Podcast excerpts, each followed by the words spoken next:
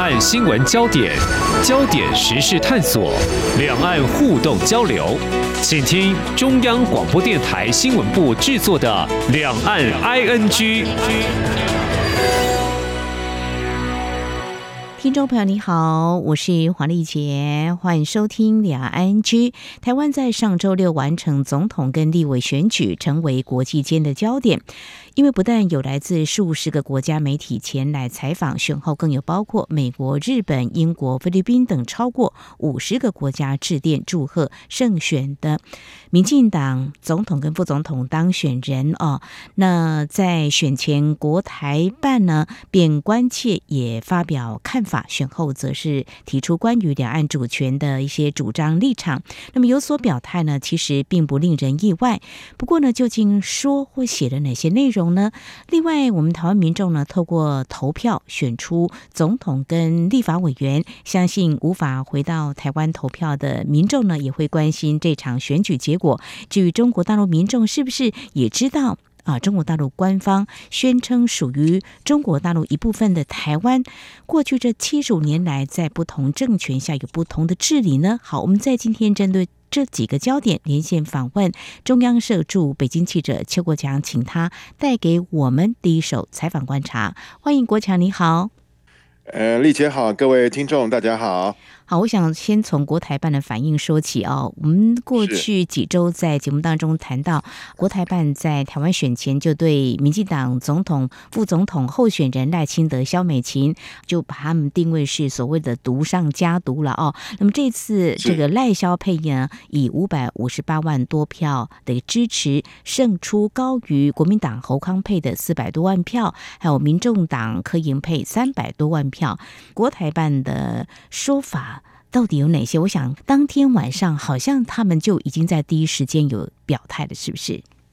是，呃，当天晚上他们是由他们的发言人陈冰华以书面来做这个声明啊。他声明是这样说：他说啊，哎，这次台湾地区的两项选举结果显示，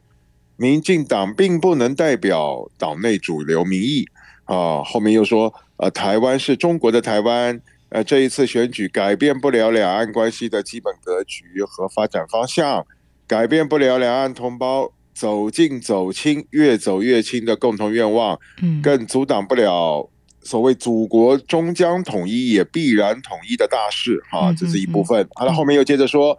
呃，这个大陆呢，解决台湾问题、完成国家统一的立场一以贯之，意志坚若磐石。啊，这个大陆将坚持体现一个中国原则的九二共识，坚决反对台独分裂行径和外部势力干涉。啊，嗯，未来还要和台湾的有关政党、团体和各界人士一道促进两岸交流合作，深化两岸融合发展，共同弘扬中华文化，推动两岸关系和平发展。呃，最后来一句，哎。推进祖国统一大业，哎，他就做了这样的一个声明跟表态，然后他的意思就是说，呃，民进党不能代表岛内主流民意，他的弦外之音是说，呃，民进党赢得了这个总统选举，可是赖清德的这个得票率只有百分之四十，嗯，而且呢，立法院呢，呃，民进党并不是最大党，立法院的最大党是国民党。啊，他的这个主要的寓意是在这边，但是呢，我想他忽略掉了一个事实，是说，嗯，啊，虽然台湾的这个选民投给赖清德的只有百分之四十，嗯，可是我想反对这个一国两制，好，反对这个呃一个中国原则的这样的民意绝对不止百分之四十，因为反对这个一国两制。反对一个中国的人，也可能会去投票给呃柯文哲，也有一部分人也可能会去投给侯友谊啊、呃。他直接做这样的这个解读呢，我觉得是挺片面的一个一个解读，没有错。如果我们再回过头来仔细听。或看，就是当时竞选期间，包括国民党的总统候选人侯友谊，还有民众党总统候选人柯文哲，他们所提出两岸政策对于一个中国，他们是怎么说的？或许中国大陆会更了解哦。那在十三号当天，国台办发言人陈斌华就已经有表态了哈。那对于未来两岸是不是有可能会走亲走近或交流，在前几天是不是例行记者会当中，国台办也有在进一步阐述他们的一些看法。我想媒体也会把握住这样的机会，来将我们总统、副总统当选人哦，他所期待的就是我们。也希望能够交流跟对话，是对这个部分的话，请郭强来告诉我们。嗯，呃，他在这个一月十七号的国家办例行记者会啊，赖清德当选台湾总统啊，这同样成为整个记者会的焦点。嗯，那大陆方面，陈冰华的回答基本上跟十三号晚上的回应的内容是差不多的。嗯，他后面当然也有加了一些，比方他就说，民进党代表不了台湾。呃，赖清德主张这个台独，而且拒不承认九二共识啊，是阻碍他和大陆进一步接触的障碍。啊，他把整个障碍呢归结到赖清德还有民进党不认同九二共识、不认同一个中国上面去了。啊，他有做这样的一个表态。他们就是讲哈，如果说。能够认同九二共识、认同一个中国的话，两岸之间各个党派的谈判跟接触啊就不成问题。好，他把这个球呢又整个又推到台湾这边来了。好，但是他的这个基本的立场不脱十三号晚间的这一份声明的。哎，是这样。好的，那。我们的总统当选人赖清德当天他胜选的时候，有特别提到了哦，就是说过去这八年哦，蔡总统在外交、国防、两岸是稳健领导，也都受到国际社会肯定。那未来他会依据中华民国宪政体制推动两岸事务，希望未来两岸都能够回到健康有序的交流，就说期待。交流。那陈斌华其实有提到，就是说中国大陆方面将和台湾有关政党团体跟各界人士一道促进两岸交流合作啊。那希望是不设前提啦，因为在台湾我也请教过这方面的学者，呃。他是正面来期待两岸未来还是可以有政党方面的交流，希望不要有前提了哈。那就看在五二零的总统的谈话会是什么。事实上呢，赖清德在竞选期间也被外界多所质疑，就是务实的台独工作者，指的是什么呢？他也说没有宣布这个台湾独立的必要，没有。好，我想这个是我们可以再来啊、观察的未来在两岸的互动交流还有关系的这个部分哈。那提到这里呢，我想国台办的基本立场是这样子的话。那至于外交部的口径，应该也是一致的。这个部分的话，国强也关注到外交部的一些声明跟啊、呃、立场的表态，是不是也可以来告诉我们，是不是其实就是一个主轴，就一个中国反对台独，像这样子的一个表态在重申？是呃，中国大陆外交部他们的这个说法就是说，呃，这个台湾的这个选举呢，是中国的地方选举啊。嗯然后他甚至一度讲到说，这个相关的这个问题啊，他要这些外媒去问国台办，但是呢，他主要是针对外国哈，比方说美国、英国、欧盟、日本，甚至像我们知道菲律宾，嗯，他们这几个国家的这个元首啊，因为在赖清德当选总统之后，他们纷纷表达对赖清德的这个祝贺，嗯，那结果呢，中国大陆的外交部呢就。一篇一篇的去反驳这些国家，嗯，说这些国家啊，这个来祝贺赖清德当选台湾总统啊，是干涉中国内政，嗯啊，然后甚至发言人毛宁啊，他在回应这个菲律宾总统小马可士啊，嗯嗯，祝贺赖清德当选的时候，他甚至要这个小马可士啊多读书，哇，啊，了解台湾问题的这个来龙去脉。嗯啊，那这个话其实坦白讲是蛮侮辱人的啦，哈。是。到后来我们知道这个菲律宾的那个国防部长跳出来了，跳出来这个就批评这个毛宁，嗯，批评这个中国外交部啊，说做这样的回应啊，只是在侮辱你的这个单位、你所属的政党，还有你的这个国家。嗯，那中国会有这样子的这种等于就是说不入流的这样子的这个回应呢，并不意外。然后这个回的也蛮激烈的啊。嗯，那么我们就从这里就可以想见，这个中国外交部啊，他对各国庆贺赖清德当选的这个反应啊，是蛮大的。那也体现了他们在这方面坚持一个中国，然后台湾问题是最敏感的中国的这个核心议题中的核心这样的一个观念，我想这个倒是充分的表达出来了。嗯哼，陈竹国强刚才你所提到的，很多国家，包括日本啦、美国啦、英国啦，还有欧盟呢，都对呢台湾的选举结果揭晓，民进党总统候选人赖清德当选总统，呃，都有了一些祝贺，但是似乎是引起中国的不满。至于中国的外长王毅，好像也在第一时间也表达了，就是所谓一个中国，也提到啊、呃、两岸的问题。这个部分的话，我觉得也有。必要让我们更多的民众都能够了解王毅他到底说了什么啊？啊，王毅啊，王毅他基本上讲的跟这个他个人还有中国外交部之前讲的基本上是差不多的。嗯，呃，也就是说，这个台湾不管你有些什么样的这个选举结果，都没有办法改变那个台湾是中国一部分的这个现实啊。只要台湾未来的领导人。如果说进行宣布台独的话，哈，嗯，将会遭到中国大陆方面这种强力的打击，嗯，好，类似这个台独又是死路一条，类类似这样子的话，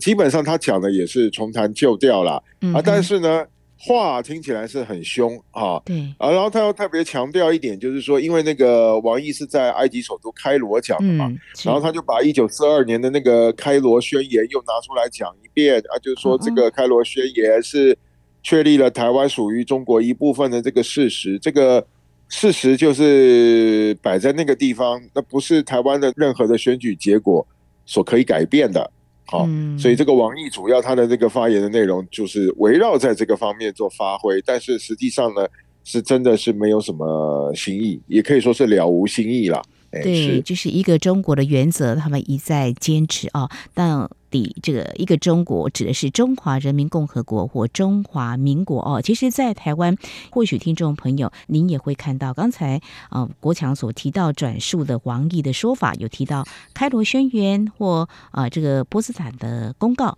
那么在台湾，您会看到，的确这个开罗宣言的一个发表，当时是美国总统罗斯福、英国首相丘吉尔，还有我们中国战区当时最高统帅就是蒋。中正，那针对对峙作战跟战后对日本处置办法，那么就在这个埃及召开这场开罗会议，所以才有所谓的开罗宣言。那么当时是决定战后台湾澎湖回归中华民国，还有朝鲜独立。那么在一九四五年的时候呢，又。在这个波茨坦召开会议，发表这个波茨坦宣言，讨论对日作战哦，还有战后对日本的处置。呃，不但重申必须履行开罗宣言内容，也呼吁日本政府必须无条件投降。好，提到这个好像有关日本，其实战后呢，呃，如果依照两宣言订立和平条约，将可以确认台湾澎湖归属中华民国。但是呢，在和平条约还没有订定之前，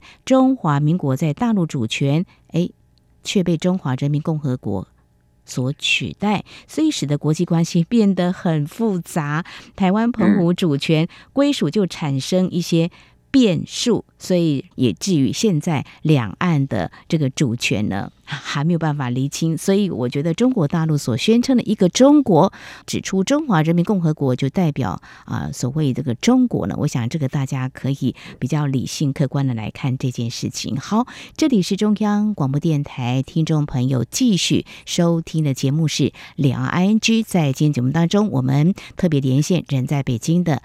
中央社驻北京记者邱国强，请他带给我们在十三号的时候，我们台湾举行总统跟立委选举，那么选举结果揭晓，中国大陆的相关反应。刚才我们啊知道，在中国大陆的官方，包括国台办还有外交部，在重申他们的立场，就是一个中国，反对台独。那么接下来我们来看民间方面的一些反应哈。我想这次总统跟立委选举投票率百分之七十一点八六，那么显示呢，有一定比例的选民是没有投票了。包括国强，您因为工作的关系没有办法回到台湾嘛？哈，我想在北京呢也会有不少人像你一样没有特别回来投票。那当然你也特别呃借一些机会跟有些人谈，哎，为什么没有办法回到台湾来投票？嗯，还有了解他们对这次选举的关心哦。好，国强来呃分享一下哈，您所了解的在北京的一些朋友呃，台湾民众，哎，为什么没有办法回到台湾来投票？他们呃，应该还是会关心台湾的选举吧？还是说他不关心政治，对选举没兴趣呢？国强，嗯，哎，我问到的情况是这样哈，嗯、呃。这一次，不管是在北京，还是在上海，还是在广州啊、浙江、福建一带的台商，哈，嗯，一开始他们回台投票的意愿的确不高，嗯，大概是到了最后这一个多礼拜才，哎，就慢慢的这个加热起来了，嗯，特别是到最后三天啊，嗯，回来的那个机票大概大致上都是客满，好，嗯，但是这一次有一个特别的地方，就是两岸并没有飞加班机，嗯，啊，顶多就是有一些。班机哈，他可能从小飞机换成大飞机这样而已。嗯，那所以他要客满的话也蛮快的哈。嗯哼。那但是呢，我又再深入了解了一下，发现就是说，大概台商里面还是有差不多将近一半的人并没有回来投票。嗯。好，那我有问过他们不回来投票的原因，大致上有两方面。第一个就是有事，就是公司有事，或者是如果在念书的话，学校里面有事情。嗯哼。好。像我知道一月十三号投票那一天，大陆的好几个学校都在期末考，所以就没有放假回来。那第二个呢，也有一些台商是觉得说，他之前回来投过票，可是投了票之后似乎没什么用，那感觉你这是花钱买机票，然后换到去投票，结果换到了都是芭乐票而已啊，没有办法兑现这种票叫芭乐票哈。那所以在这种情况之下，他干脆不回去投了。嗯，好，然后有一位台干跟我说，他认识的，他那个群组里面的微信群组里面的台湾人里面，大概有一半的人没有回来投票。嗯，所以你说，虽然回台湾投票的台商比四年前跟八年前，也就是二零二零年跟二零一六年要多一些，但是你说真正有多很多的话，并没有多到哪里去。很多人他会觉得回来投谁其实没有什么两样，其实两岸也大致上也就是保持目前的这样的一个状态。嗯，那当然了，还是有人是比较热情的回来投票，嗯，但是更多的可能是选择这个冷眼旁观啦。所以你整个综合起来看待哈，这几年尤其是今年回来台湾投票的这些台湾人呢，你大概可以说比二零二二年的地方选举还有。二零二零年跟二零一六上一次跟上两次的这个总统大选的人呢，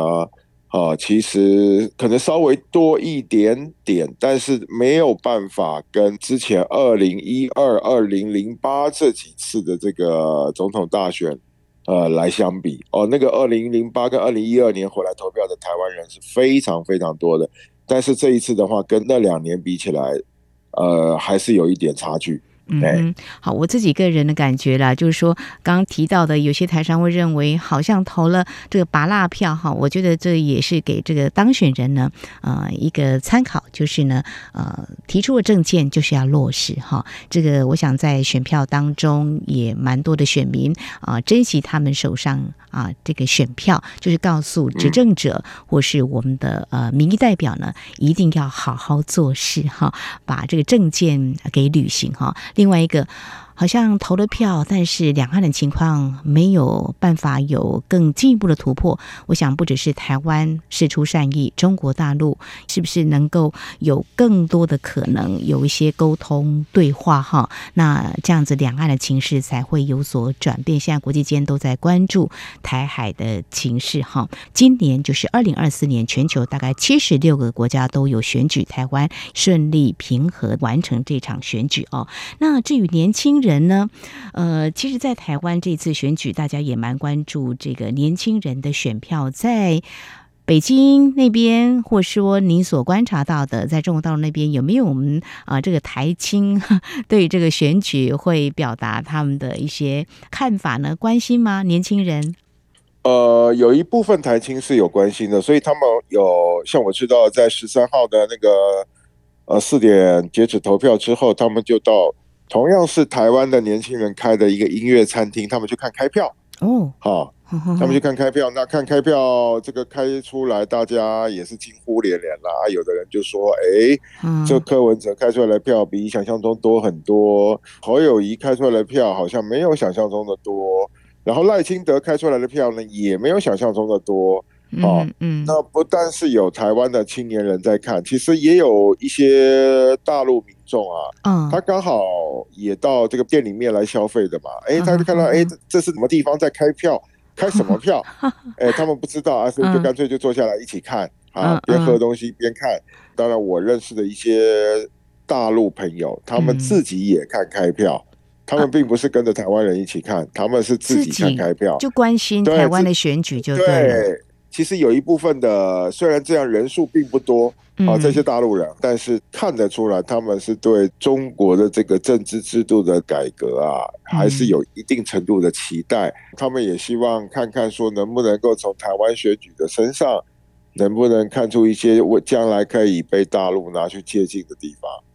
哎，是这样。对，我在这几天也在节目当中访问从海外到台湾来观选的人士啊，那这些人士我所访问的是原本是在中国大陆，他有参加这个呃八九民运的哈，那他来台湾观选，他就分享就是说去国民党的这个呃选举的阵营呢，听到呃有支持者就说呃他是含泪投票投给。侯友谊，呃，如果可以选的话，他要选习近平。哇，这给我们的海外观选人士呢，嗯，是蛮讶异的。这样的一种观点，其实我们在节目当中也传达。他说他知道我是一个广播节目，但是他还是要真实传达。那有意思的是，我也要继续再分享下去。我们的听众在中国大陆听众有听到这一集播出哦，他。也觉得很讶异，后来分享了他的看法，他就说台湾民众是人在福中不知福。呃，国强，哦，我先请教一个问题，因为刚刚你说他们在一个餐厅啊，就呃一边吃东西一边看这个转播，就说是台湾的这种转播在那个餐厅啊，它是可以收看的吗？是没有被阻挡的吗？是 OK 的吗？嗯。呃，在那边当然，因为他们知道那是台湾人开的餐厅，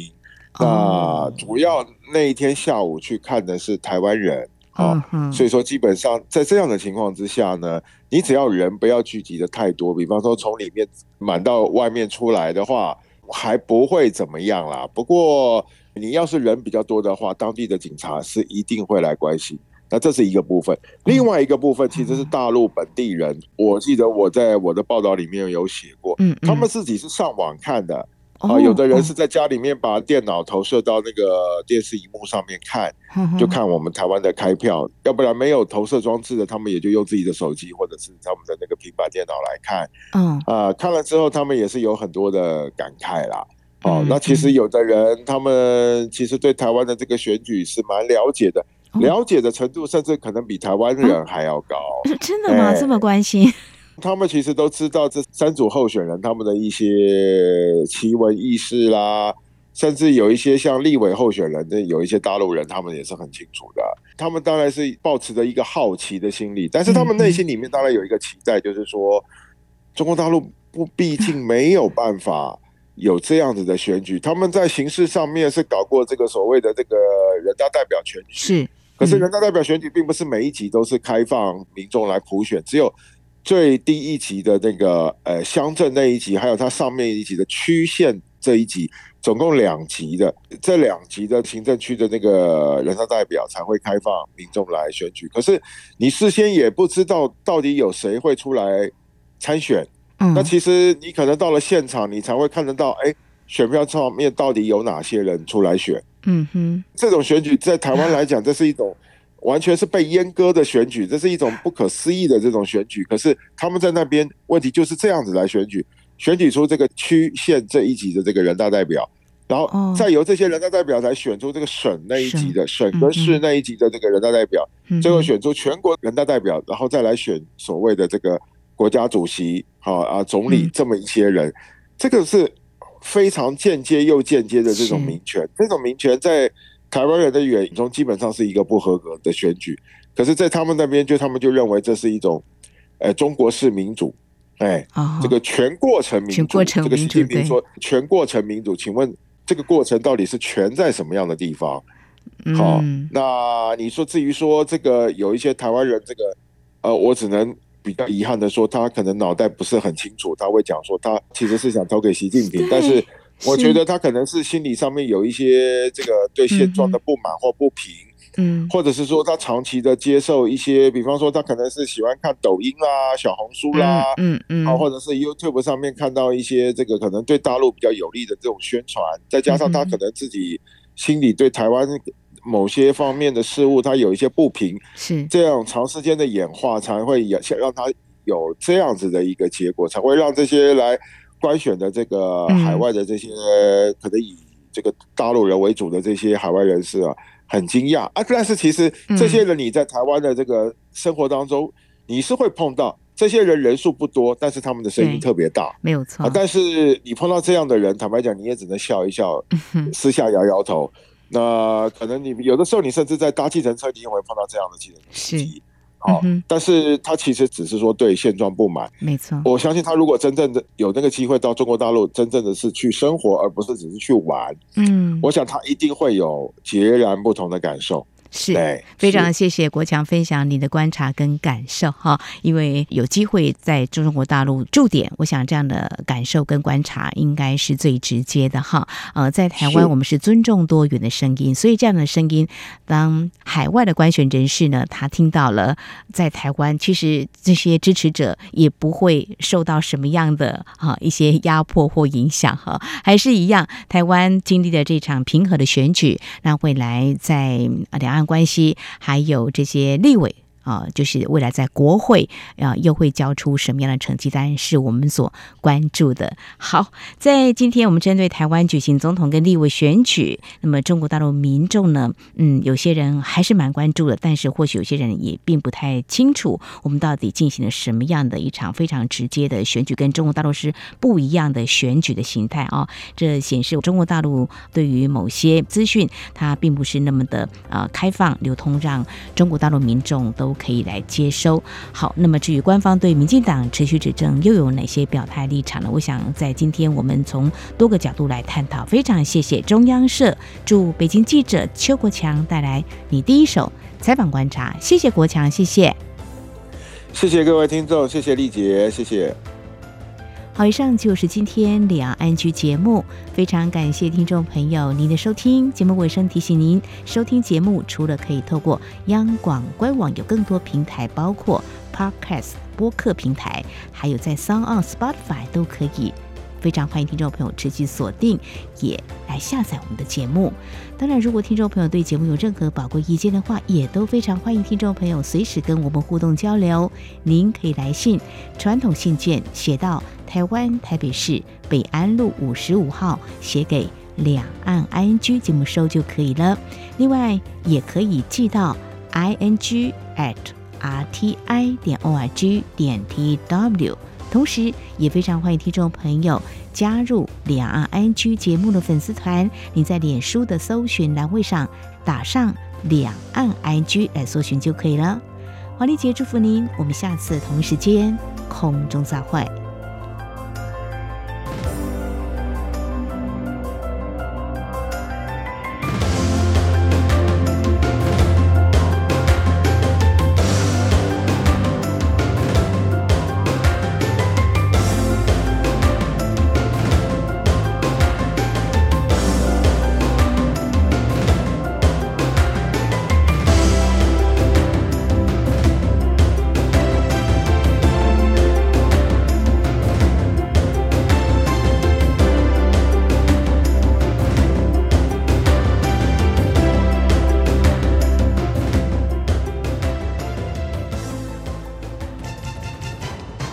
于台湾的政治、社会与历史，以及中国的新闻事件及议题，台湾是怎么想的呢？